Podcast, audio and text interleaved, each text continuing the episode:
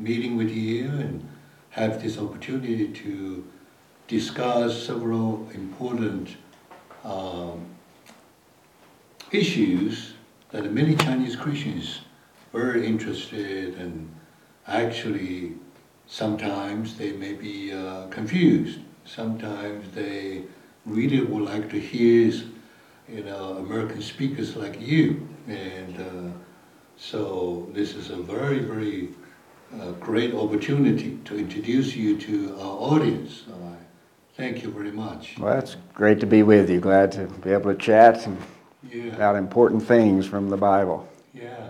So first, let's start with midterm election. That's next week. And uh, across United States, so many Chinese Christians and churches and pastors will either openly or you know privately discuss what to uh, to make a decision to vote, Mhm. you know, and who to vote. hmm So, from the biblical worldview standpoint, could you share uh, your, you know, thoughts and uh, help people to understand why it is important and uh, in what way they're going to make that decision? So, First, you know, one of the great privileges we have in America is we have an opportunity to choose the people that govern us. And that's been unique throughout most of history. Mm-hmm. Most people lived under rulers' law. The rulers made the law, imposed them on the people. The people had no choice. But because America was founded by Christian men and women who looked to the Bible as the source of their ideology and worldview, they understood that civil government is a divine institution God created in order to serve man.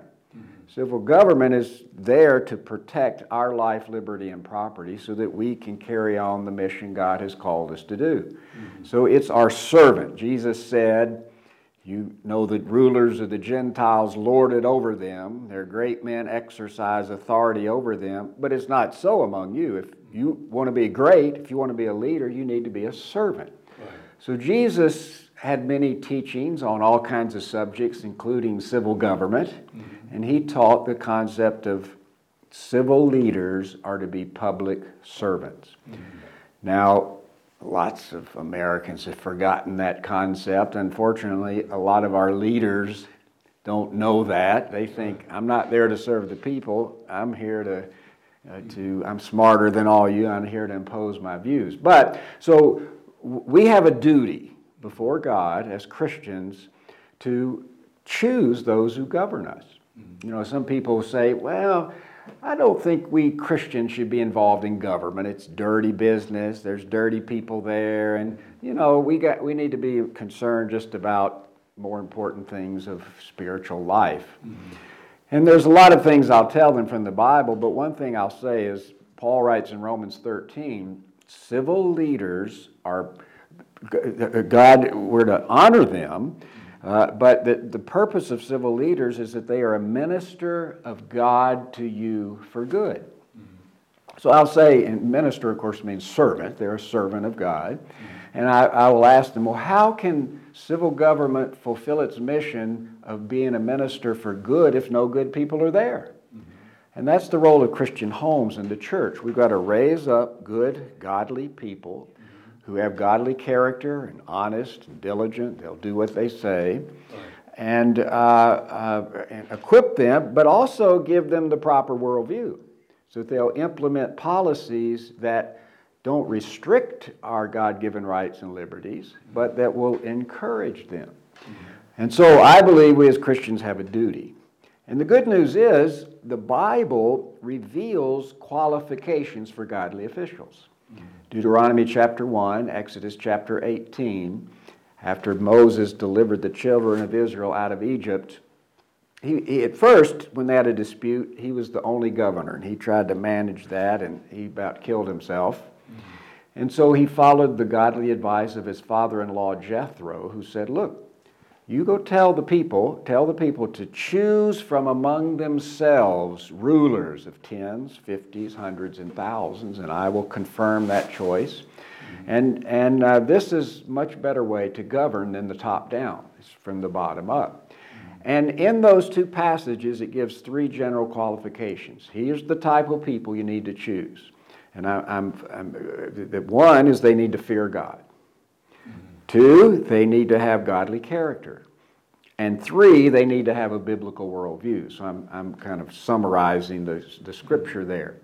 So when we as Christians look for those that we vote for next week, uh, we should find are any of these people fear God? Do they honor Him? We know that would be important. And then, do they have Christian character? Are they honest and a man of their word and all the other qualifications we can read about Even in the Bible? maybe they are not Christians.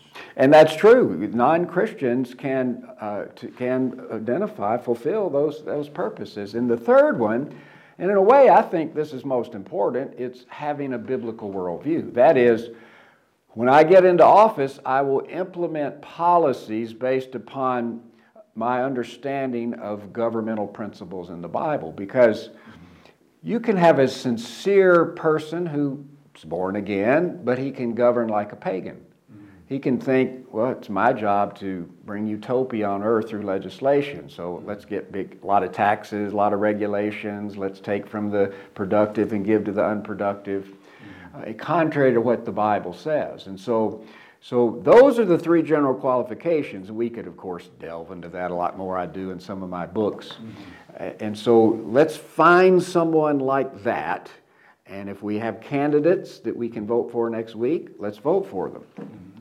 Unfortunately, a lot of places in America, they won't have that choice. They won't have a good person and others. They have choice between two bad people. You know, mm-hmm. one maybe, but you need to evaluate. All right, is there some areas where this person's a little better than than them? And then before next election, let's get godly candidates to run. Mm-hmm. And but as I said earlier, it takes a long time to train a man of character and principle and worldview. Right and, and that's the mission of the church. That's the mission that you're act, trying to perform over a long term through your ministry to, uh, to give a vision. It's your job as the church and Christian families to prepare these people. So, in the sense that not only we need to go out and vote, uh, single, very uh, uh important action, but really need a, a process to know, get, get to know the uh, candidate and get to know some of the uh, uh, their you know background. Yeah, exactly. That uh, uh, it, it's really it's not just one day, uh, you know. Right. And yeah. It's really need the Christian community really get involved in the local civil duties. You know, so. Yeah, and how can the church do that? It can well, let's host a candidate for them. Mm-hmm. Let's invite the candidates for our local office, come to the church, uh-huh. and we'll get them, ask them questions, and find out. If you don't know what they believe, you can find out. You know, do you, are you, you know, for life? Do you honor God? And, and, and ask them questions to discern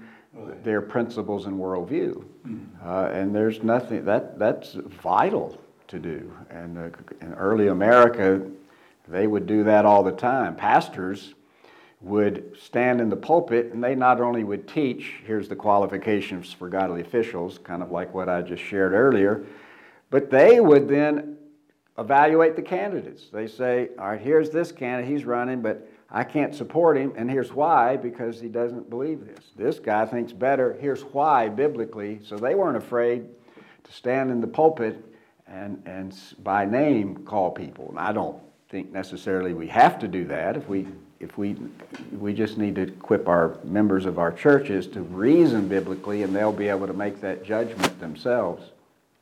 You know, it's interesting that in early America, there is a tradition started way back in uh, 1633. Mm-hmm.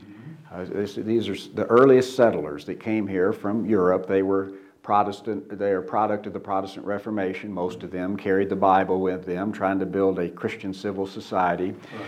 But they instituted each year when they had elections, they would select a minister to deliver what was called an election sermon. So the, they, all the elected officials, all the citizens would gather together, usually in the meeting house, the church, and a minister would pro, uh, preach an appropriate sermon.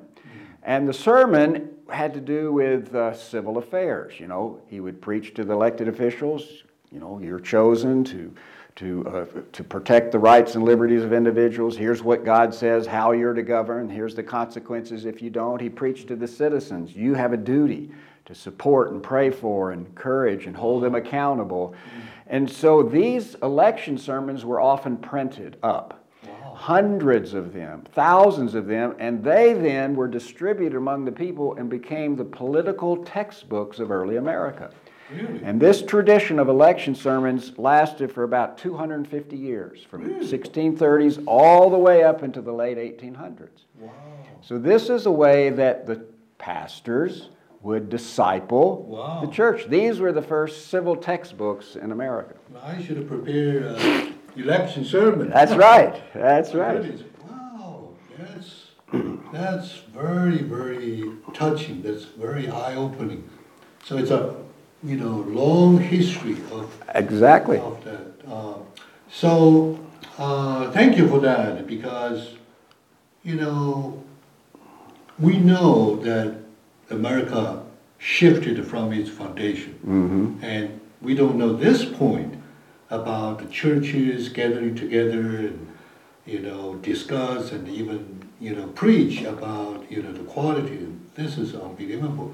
So one of the issues that uh, people debate about is that the uh, Christians should not use a Bible or biblical principle to enter into the civil society and public square and uh, because this Bible is for church and it's not for society. If you go to society individually, you can do that, but as a group, as a community, you shouldn't do that. How do you how do you how do you answer that kind of a uh, um, question? Well, first we need to recognize that God created individuals in His image in three divine institutions: family, church, and state. Mm-hmm. And that the Bible reveals to us the duties and responsibilities of each of those family, church, and state. They have different functions. Mm-hmm. The civil government, state, its function is not salvific. You know, it's per, we don't, the civil leaders don't preach how do you get saved. That's the role of the church mm-hmm. and the family. Mm-hmm. Um, so if some Christian who meant well tried to use his position in government to preach this salvation, mm-hmm he's, he's, he's really doing what the church does much better. Uh, so that aspect of the Bible you leave to the one that God says. But the Bible speaks to all of life.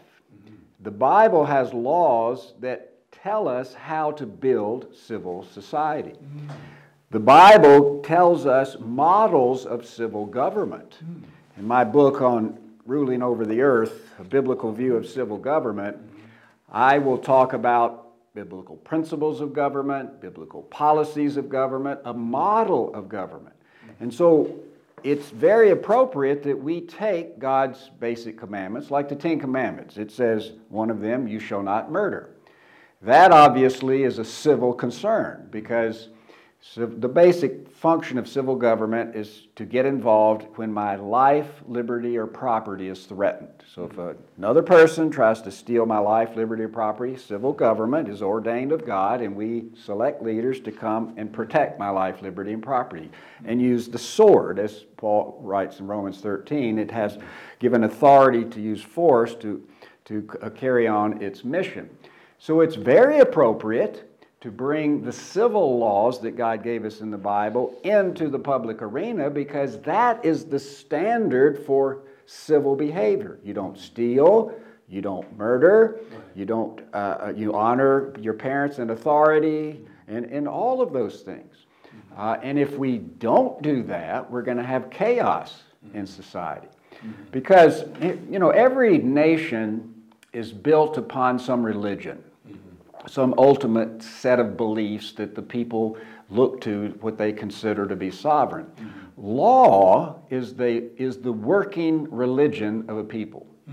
Law is an expression of what the people consider to be, who the people consider to be sovereign. Mm. So all laws are a revelation in the sense of who the people worship. Mm. In the United States of America, our law was built, came right from the Bible.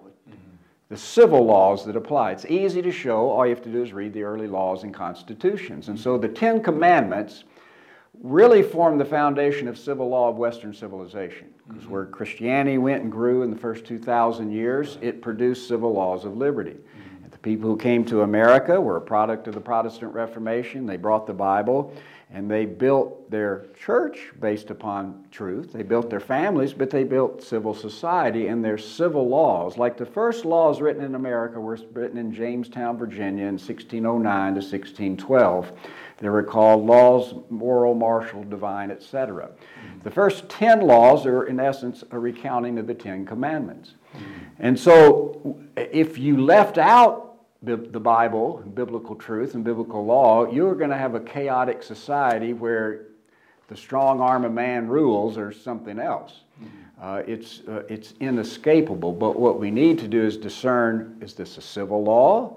that involves uh, how we live in civil society as opposed to the salvific function.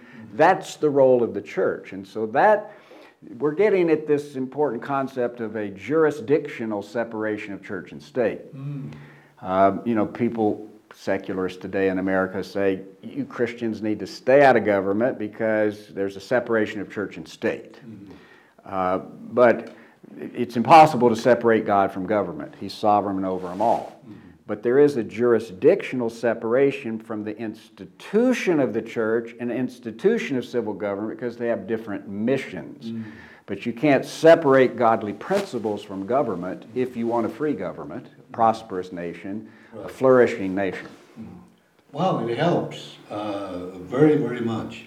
So, uh, some people will say the United States, uh, very proudly speaking, is the lighthouse of the world, and maybe the only nation that can have this kind of a civil society, these civil laws based upon the Bible.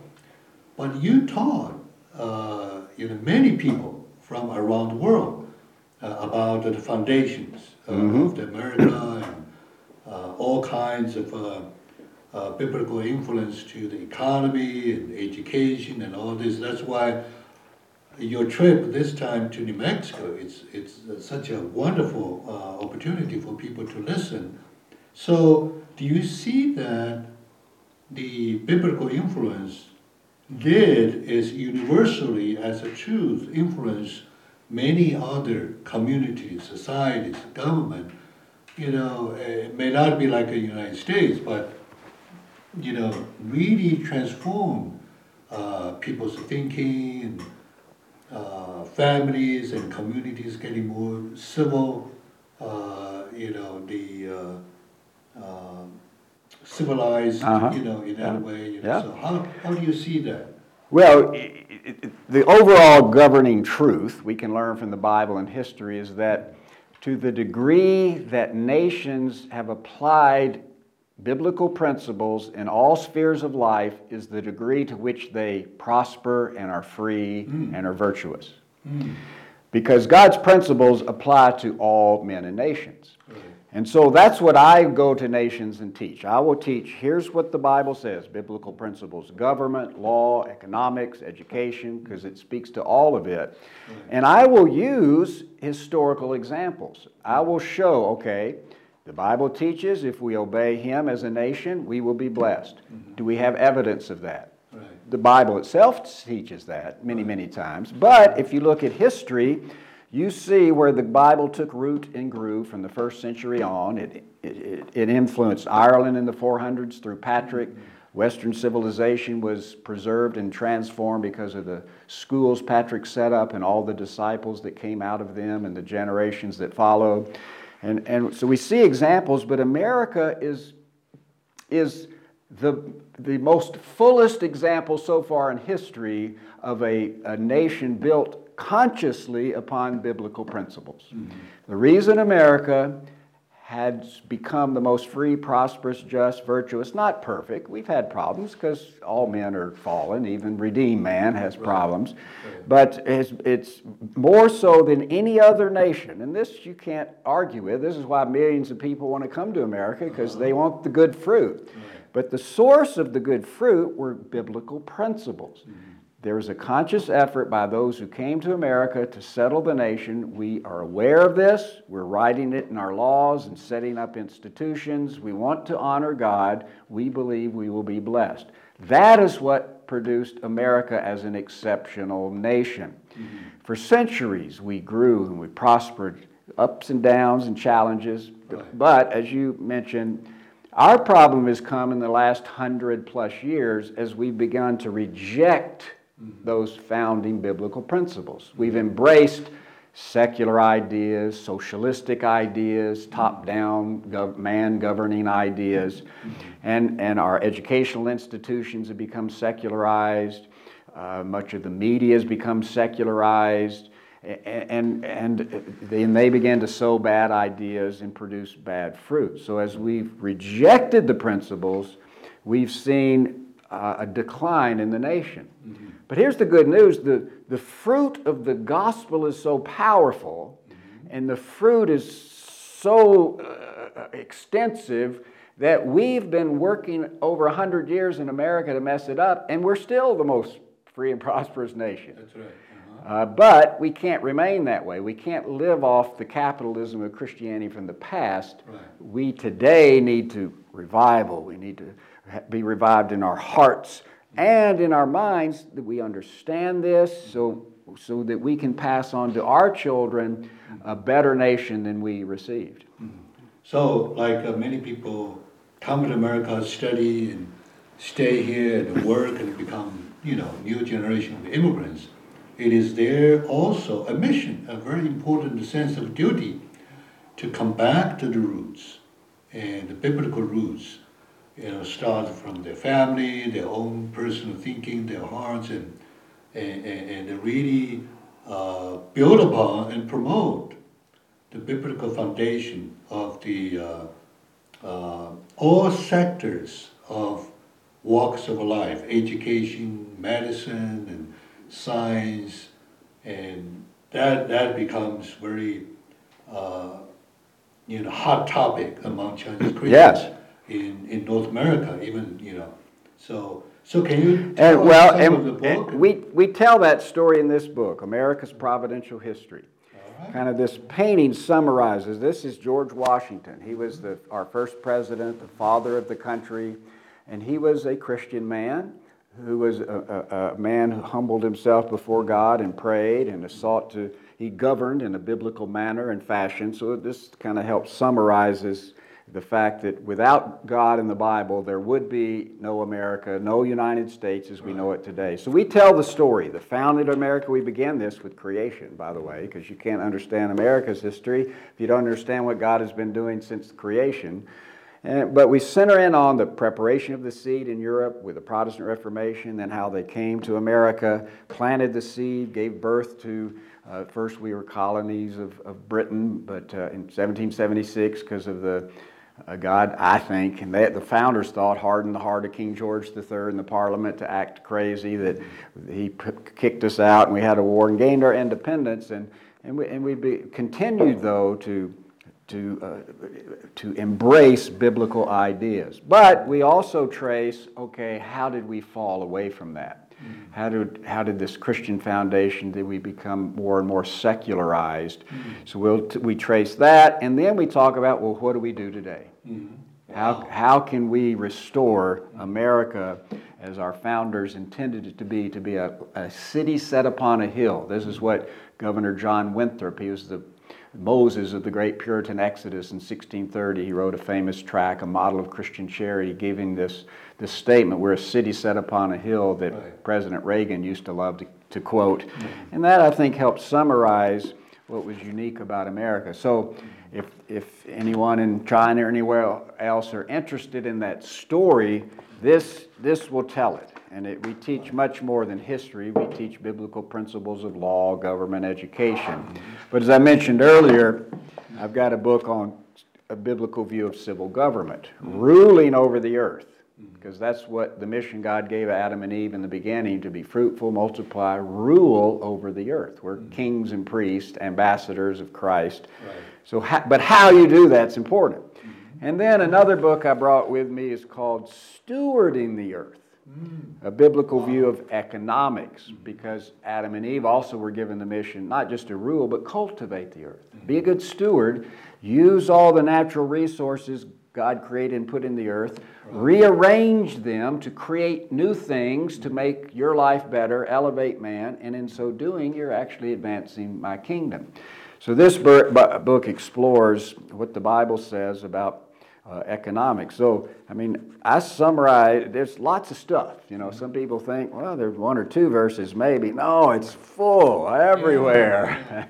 I agree because many, many Chinese Christians have been taught and believe and practice about stewardship of God's, you know, resource and church, but very few, I would say, you know, into the full extent of saying all different kinds of walks of life, and this is uh, this is wonderful. So during the lunch, we talked about Uh-huh. give us opportunity to translate into Chinese and set up maybe some of the workshop and teaching. that would be connecting wonderful. foundation and Yeah, we, we have our materials in 18 different languages. We have a little bit in Chinese, but I think some of these resources would, would uh, be marvelous tools for folks in China, in any nation, because the truth of the Bible applies to all people.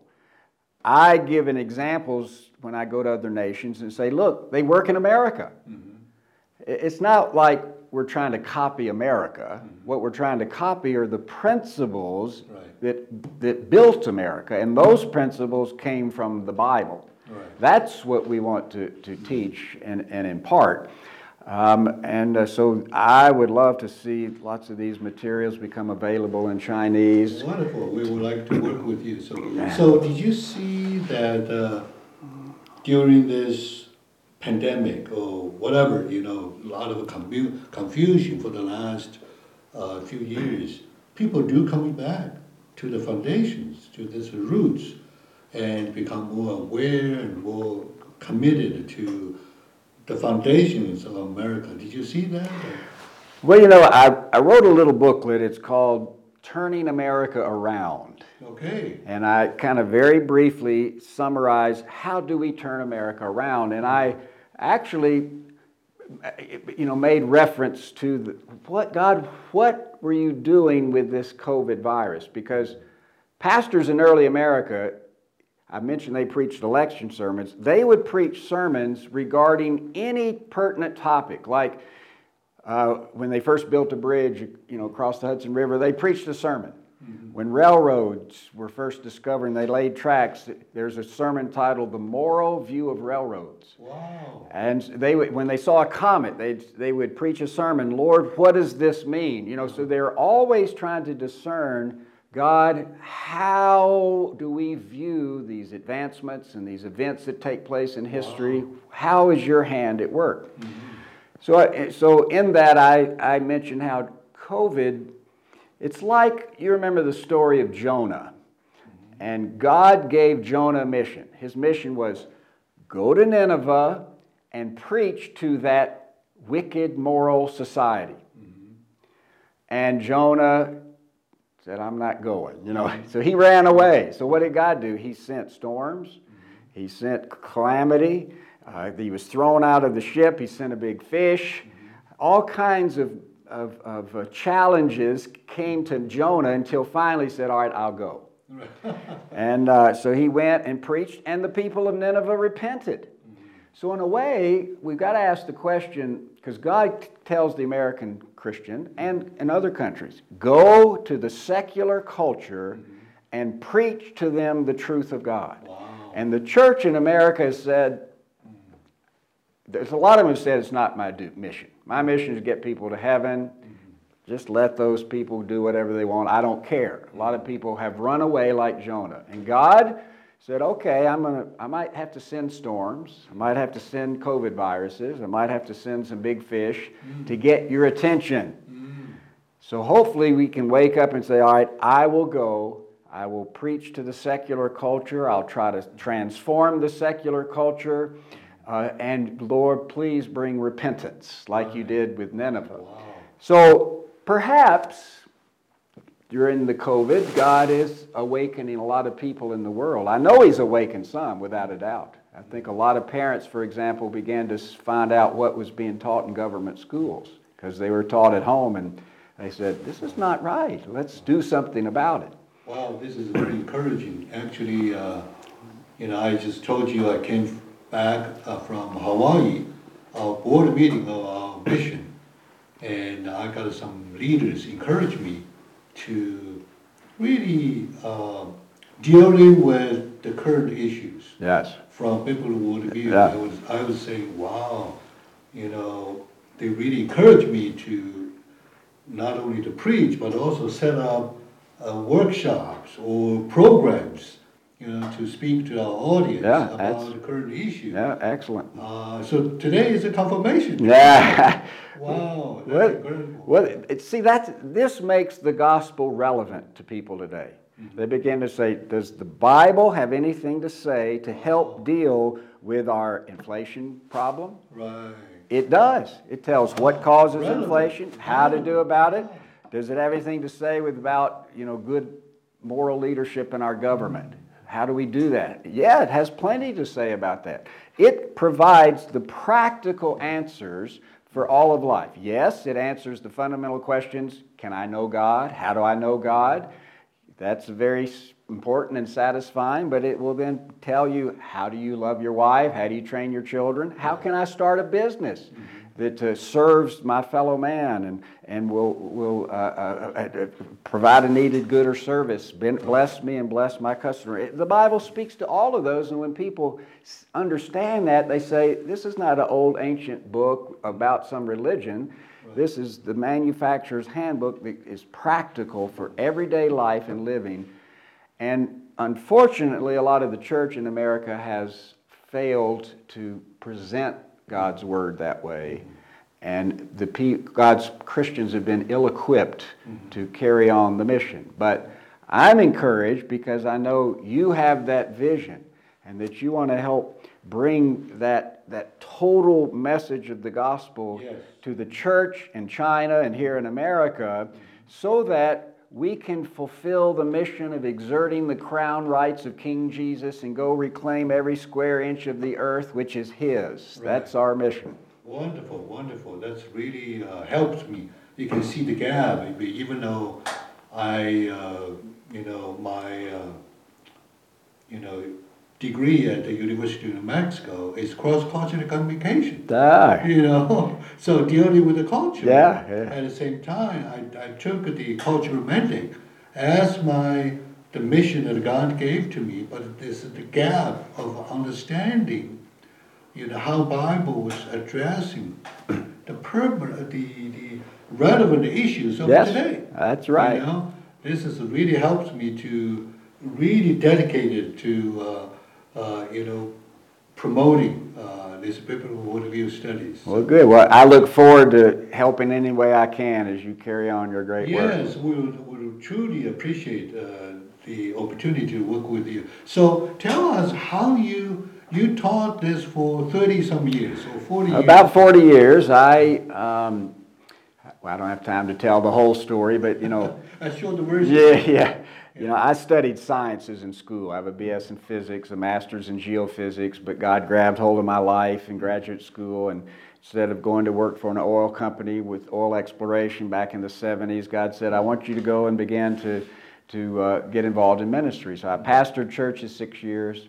And then, but God then began during that time and before reveal a lot of this stuff we've been talking about to me about biblical worldview and God's hand in history. And I saw the, church doesn't know this. They're ignorant. They need to know. So I resigned my pastorate in 1984, went and helped start an organization called the Providence Foundation. Mm-hmm. Our mission is to train leaders to transform their culture for Christ. And we do that by educating them in a biblical worldview. so for over 38 years, going on almost 39 years, I've been working full time of, of, of, say, of teaching people the Bible not only transforms individuals, it will transform nations in every sphere. So we put out books and materials, training courses, gotten them in many languages. Uh, uh, uh, to provide a resource and a support for the church to help it be able to carry on its, its local mission. We have our materials translated in 18 different languages. I've traveled to over 40 different countries mm. speaking to not just church leaders, but civil leaders and business leaders, educational leaders, sowing seeds, and we've seen a lot, God do a lot of tremendous things. Uh, we're not a big organization, we're, we're small, mm. but we, we are a demonstration of the seed principle. Right. God can take a little seed, Ooh. He can produce huge amounts of fruit, and he doesn't need somebody with lots of money or 100 staff members or anything. He can take the little seed and do what he wants to with it, and we've tried to, to do that. But that's, to, that's very powerful. As uh, uh, I'm introduced to meeting with you and invite you to Chinese church this time through uh, John Kanzer. And uh, he and I work on the 10 minutes episode. Yes, that's for great. The, uh, you know, seven principles, uh-huh. how those principles grow and, and harvesting into education, into, you know, the presidency and the voting and all this. So uh, I'm really uh, appreciate John uh, was helping uh, bridging this opportunity. And, and he mentioned about the power of the sowing the seeds. Uh-huh.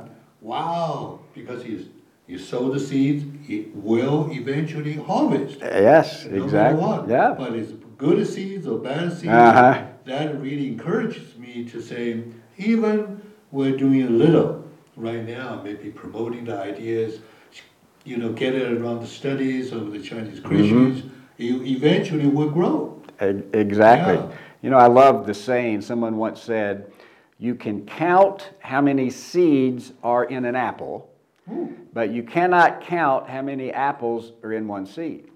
Mm-hmm. One seed planted in good soil and sunlight and water will produce can produce millions and millions of pieces of fruit. Mm-hmm. And so the, the work that God has called each of us to do, here's how I look at it. Like our sixth president, John Quincy Adams, said, a very godly man, he said, Duty is ours, the results are the Lord's. I can't cause that seed to grow, but I can plant it right. and water it. So wow. we do our duty. Lord, use me in any way that you want. You bring about the growth that you desire and you have planned. And so, you know, who knows when we go on to this the next life, the right. seeds we planted, we can pray God will take them and change China. Right. Change the nations. He's done it in the past. We have lots of examples of, of God using individuals to change the course of nations. And, and my prayer is that he will continue to do that today. And if he wants yes. to use me a little bit, hallelujah. So I would encourage our audience uh, from the Chinese Christian communities and pastors and leaders work together and that's the way, that's the purpose we come to America to, to you know, uh, contribute our lives and thoughts and uh, energies to uh, build a civil society that's learn together and also work together to sow the seeds. Eventually, we'll, we'll harvest. Yes, amen. So finally, the question I have is that uh, tonight you're going to speak to our church, and we're going to do a, a recording and also put on our uh, the uh, website and let the Christians in China and North America to listen. So, what is tonight's focus? Well, tonight I'm going to be I'm going to be covering how we can train the generations to fulfill their biblical calling and as they, as they apply that, bring transformation in every sphere of life. Mm-hmm. So we'll talk a little bit about the biblical doctrine of work, mm-hmm. Calling, that's an important concept, and then I'm going to give some examples of how the the Christian individuals have been on the forefront of bringing advancement in every sphere of life. And we'll look at some in science and technology and music and art and government and humanities. Uh, th- because that's part of our, our plan. Each of us have a little part to play, and we all do our part. We're actually all inching forward the kingdom of God. Uh, there shall be no end to the increase of his kingdom. Luke 133, speaking of Christ when he came into the earth. The last 2,000 years have affirmed the progressive advancement of the, of, of the influence of the gospel, not only in changing hearts, but changing culture and society, and that we can pass on the, this understanding to those that follow after us. So it's some of those ideas. Wonderful, wonderful. So appreciate it very much, the opportunity to work with you uh, and, and to hear uh, from you tonight and to work a long term to pass on this wonderful treasure to many Chinese Christians and leaders and uh, whether they're in North America or in China to transform society. Thank you very much. Amen. I look forward to it. God Thank bless you. you.